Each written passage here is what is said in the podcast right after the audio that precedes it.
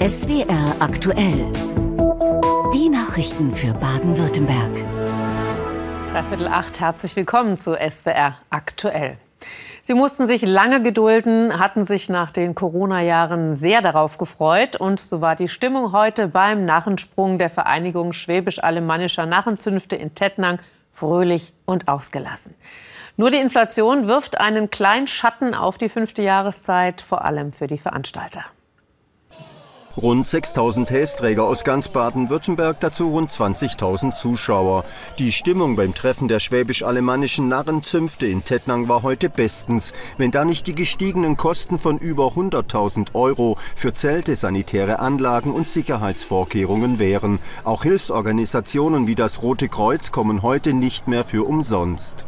Früher war das halt so, das, hat, das, wurde alles im Ehrenamt gemacht und man hat dann im Anschluss daran die Leute eingeladen zu einem kleinen Vesper, dann war das okay. Aber jetzt wollen natürlich die Landesverbände von oben herunter sagen, dass man das alles in Rechnung stellt und je nachdem, wie dann die Gefährdungseinstufung ist, brauchst du enorm viel ähm, äh, Mitglieder, die mithelfen, diese Sicherheit herzustellen. Damit die Veranstalter solcher Narrentreffen keine roten Zahlen schreiben, hoffen die Narrenverbände künftig verstärkt auf die Kommunen, Sponsoren und das Land. Es steht und fällt natürlich mit, mit Unterstützer, die in der Stadt, in der Region da sind, die Herz verfasert haben, dass man sowas weitertreiben kann. Ein, es wird von Verein selber immer schwerer.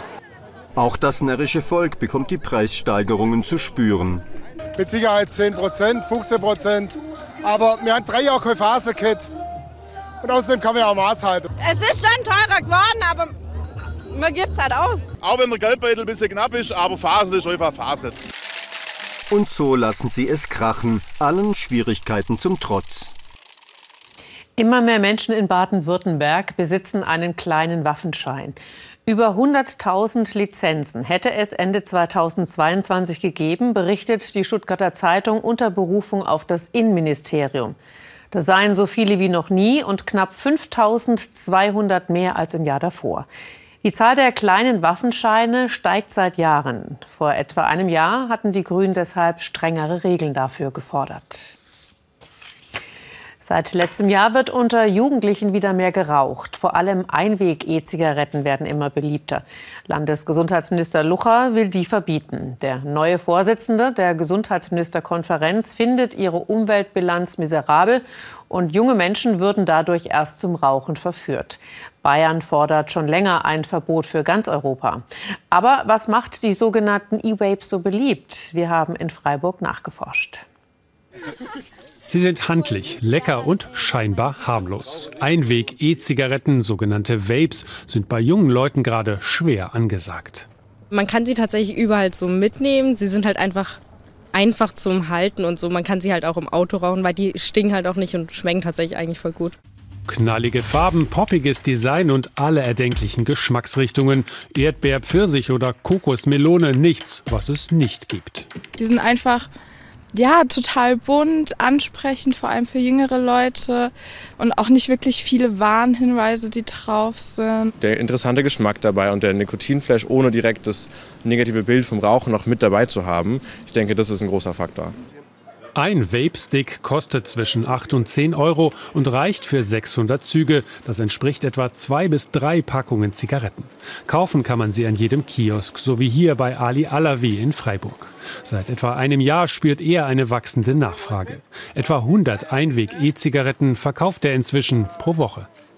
Das ist wie eine Geschmacksbombe sozusagen. Ja? Und ähm, dadurch, ähm, es ist ein Trend. Ich habe auch nicht damit gerechnet, dass es so lange anhält aber der lässt nicht nach. Ja? Und ähm, es wird eigentlich fast immer mehr. Doch woher kommt der Hype um die Einwegdampfer? Vor allem in den sozialen Medien werben Rapper und Influencer für die Vapes. Einige haben sogar eigene Marken herausgebracht.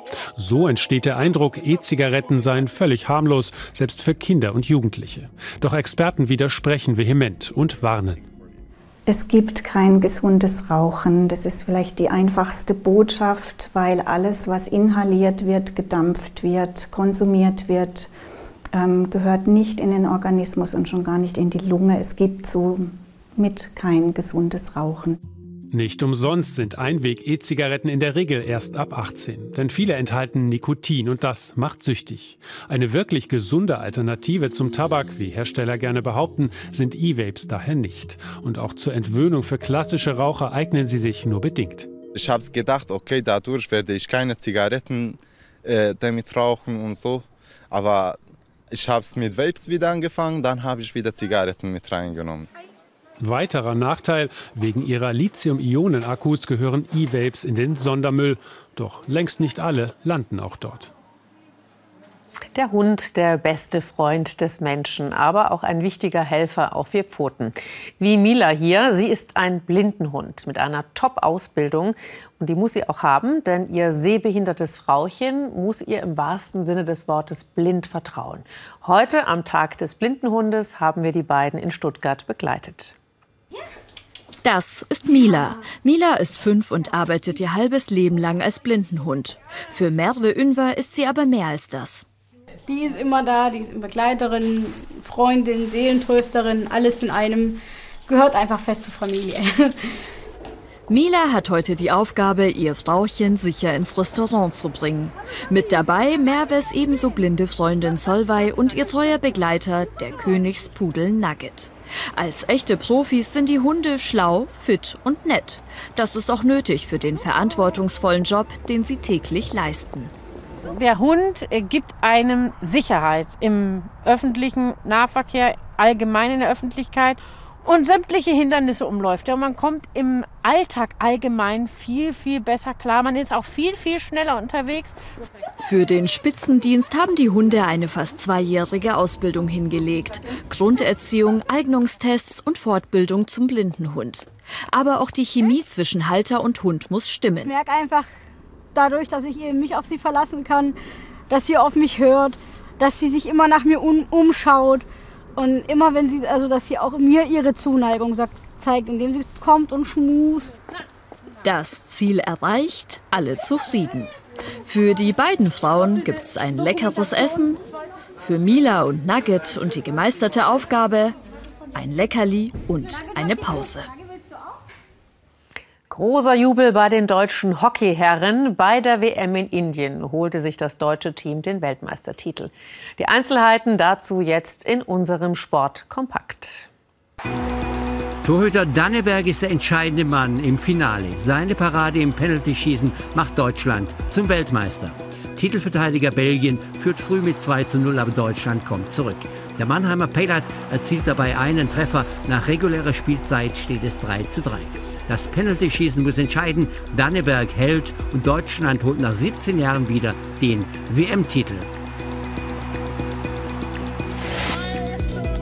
Gold auch für Johannes Lochner und Georg Fleischhauer vom Bobclub Stuttgart Solitude. Bei der Weltmeisterschaft in St. Moritz gewinnen die beiden souverän vor Rekordweltmeister Francesco Friedrich und holen zum ersten Mal den WM-Titel im Zweierbob.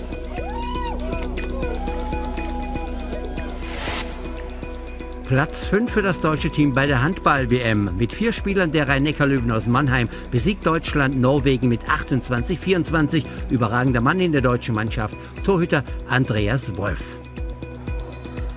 Den spielentscheidenden Treffer zum 27-24 erzielt der gebürtige Schwäbisch Kai Häfner. Bereits zum sechsten Mal kämpften an diesem Wochenende in Stuttgart die deutschen Judoka um Meistertitel. Mit dabei Weltmeisterin Anna-Maria Wagner aus Ravensburg, die in der Gewichtsklasse bis 78 Kilo als Topfavoritin antrat. Abgeschirmt, fokussiert, bloß nicht ansprechen. Anna-Maria Wagner ist in einer anderen Welt, ihrer Welt. Und da gibt es nur sie und ihre Gegnerin auf der Matte. Die 26-jährige Judoka aus Ravensburg hat sich ihren Weg bei der deutschen Meisterschaft bis zum Finale erkämpft. Der Fokus und die Selbstgespräche vor dem Kampf sind ihr Ding. Ich äh, sag's euch, ich bin Anna-Maria Wagner, ich bin die Nummer eins ich entscheide, wann der Kampf vorbei ist und er ist vorbei, wenn ich es sage. Und ja, versuche mich einfach selber so zu motivieren mit so Phrasen. Es sind manchmal die gleichen, manchmal ein bisschen andere. Da ist es mir eigentlich egal, nur einfach so mir Mut zuzusprechen und ja, mich hochzufahren. Der Kopf, die mentale Stärke, das beherrscht sie wie keine andere. Die Sportsoldatin hat bei den Olympischen Spielen zwei Bronzemedaillen gewonnen, ist 2021 Weltmeisterin geworden. Für mich ist der Kopf sehr, sehr wichtig auf der Matte.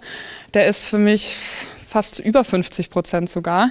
Ähm, genau, und wenn der nicht da ist, dann merke ich das ganz schön auf der Matte, dann schwächel ich. Äh, und deshalb versuche ich quasi meine Waffe, den Kopf auch wirklich immer konzentriert hochzufahren, um dann die bestmöglichste Leistung abzurufen. Im Finale der deutschen Meisterschaft hat sie es mit Theresa Zenker zu tun. Anna-Maria ist 1,82 Meter groß, aber ihre Gegnerin ist sogar noch ein Stück größer, hat also mehr Hebelkraft. Aber Anna-Maria ist voll da und nach zwei Minuten Kampfzeit nutzt sie diese Aktion für den ersten Punkt. Jede Sekunde zählt, man muss immer wachsam sein und man kann jeden schlagen, aber man kann natürlich auch gegen jeden verlieren. So. Aber das ist cool und das ist Judo und deshalb liebe ich den Sport. Ihre Ansagen haben mal wieder geholfen. Sie ist diejenige, die den Kampf beendet. Mit Punkt Nummer zwei und ihrem dritten deutschen Meistertitel. Ab und zu hat sich ja heute der ein oder andere Sonnenstrahl so durch die Wolken gekämpft. Wie es zur neuen Woche aussieht, das sagt Ihnen jetzt Carsten Schwanke. Unser Wetter wird in den nächsten Tagen zunehmend von Tiefausläufern bestimmt. Die bringen feuchte Luftmassen vom Nordatlantik und das bedeutet Schnee bzw. Regen. Deshalb ein kurzer Blick auf den heutigen Sonntag mit der Wolkenverteilung. Viele Wolken in Deutschland, aber im Südwesten größere wolkenarme Gebiete. Und wenn wir dichter rangehen nach Baden-Württemberg, dann sehen wir bei uns zwei Regionen, in denen die Wolken dünner waren. Zum einen den Nordwesten und zum anderen den östlichen Teil des Bodensees und auch rüber Richtung Allgäu. Auch hier schien heute die Sonne für längere Zeit. Und wenn ich sage längere Zeit, dann summiert sich das in Kressbronn am Bodensee auf immerhin sieben Stunden 20 Minuten. Ein paar Kilometer weiter westlich in Meersburg gab es nicht eine einzige Minute Sonnenschein. Übrigens im Nordwesten in Mannheim auch ziemlich ordentliche Werte. Dort waren es sechs Stunden. Aus Norden kommen aber die nächsten Wolken. Und zwar am Ende der Nacht werden die ersten dickeren Wolken hier ankommen. Ansonsten ist die Nacht oftmals klar, deshalb aber auch verbreitet frostig kalt. Die Temperaturen gehen bis morgen früh zurück auf Werte zwischen minus einem und minus neun Grad. Und dann breiten sich die Wolken morgen im Verlauf des Vormittags aus, bringen anfangs Schnee oder Schneeregen und vor allem in den Berglagen auch mit Glättegefahr. Denn es ist ja nach dieser frostigen Nacht noch verbreitet kalt. Am Nachmittag erreichen diese Schnee, Schneeregen, Regenfelder dann auch den Süden Baden-Württembergs. In den höheren Lagen der Mittelgebirge, auf der Alp, im Schwarzwald fällt auch weiterhin Schnee. Dahinter in den tieferen Lagen ist es allerdings Regen. Denn die Temperaturen steigen weiter an und liegen morgen Nachmittag bei Werten zwischen 0 und plus 5 Grad. Der Wind weht dazu recht kräftig aus dem, auf den Bergen, zum Teil auch ein bisschen stürmisch und kommt aus südwestlichen bis westlichen Richtungen. Die weiteren Aussichten durchwachsen, vor allem der Mittwoch bringt wieder Aprilwetter mit kräftigen Schauern und auch wieder mit Sturmböen und insgesamt vor allem in den tieferen Lagen geht es mild weiter. Die Temperaturen liegen dort meistens im Plusbereich zwischen 4 und 8 Grad plus. Ihnen noch einen schönen Abend. Dankeschön, Carsten Schwanke. Und das war es auch schon wieder für heute von SWR Aktuell. Bleibt mir noch, Ihnen einen schönen Abend zu wünschen und morgen einen guten Start in die neue Woche. Machen Sie es gut.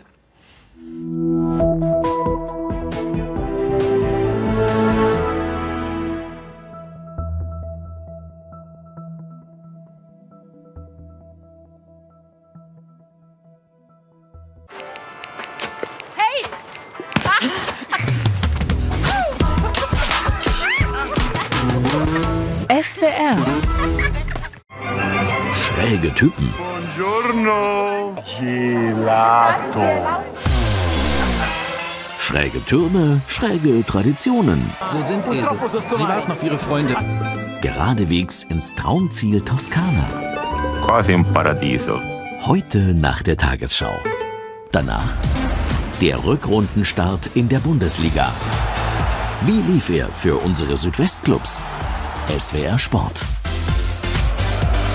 Ihr Abend. Traum